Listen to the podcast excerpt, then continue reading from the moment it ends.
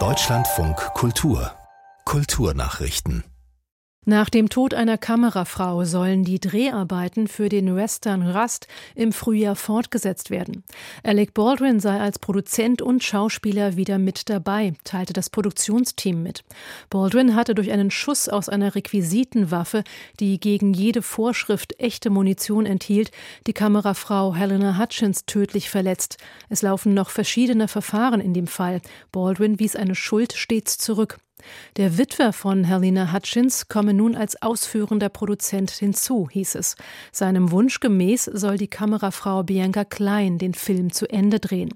Gleichzeitig soll eine Dokumentation über Leben und Werk der getöteten Kamerafrau entstehen. Die Kunstsammlungen Chemnitz haben eine der wenigen erhaltenen Skulpturen des Expressionisten Erich Heckel erworben. Wie das Museum bekannt gab, hat der Bund den Ankauf unterstützt.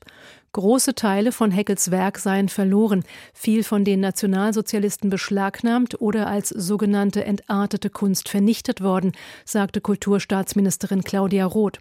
Umso mehr freue es sie, dass die Skulptur jetzt aus Privatbesitz in den Bestand der Kunstsammlungen übergehe. Nach Angaben des Museums entstand die Skulptur 1920. Es handelt sich um eine weibliche Aktfigur, gearbeitet aus Pappelholz.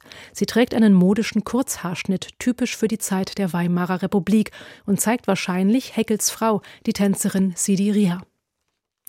Die Schriftstellerin und Moderatorin Elke Heidenreich kann den Ballettchef der Staatsoper Hannover verstehen, der eine Kritikerin mit Hundekot attackiert hat. Er habe in der Sache wahrscheinlich recht, sagte Heidenreich, die selbst als Kritikerin arbeitet, hier im Deutschlandfunk Kultur. Wenn über Jahre die Arbeit immer nur niedergemacht und nicht anerkannt werde, könne man schon mal wütend werden. Die Mittel seien nicht richtig, aber Deutlich wird mir, dass immer mehr Kritiker sehr eitel sind und eigentlich nur sich selber in den Vordergrund stellen und sich nicht wirklich mit dem Werk beschäftigen. Und das fällt mir schon auf, dass da ein ziemlicher Hochmut oft herrscht. Und dann verstehe ich, dass einer mal die Nerven verliert, wie dieser Mann in Hannover. Die Schriftstellerin und Moderatorin Elke Heidenreich, die heute 80 Jahre wird. Das britische Künstlerpaar Gilbert and George eröffnet ein Ausstellungszentrum in London. In Spitalfields im Osten der Stadt soll ab April Kunst für alle zu sehen sein, berichtet die Zeitung Independent. Die meisten Ausstellungen im Gilbert and George Center, einem Gebäude aus dem 19. Jahrhundert, seien dann kostenlos für Interessierte zugänglich.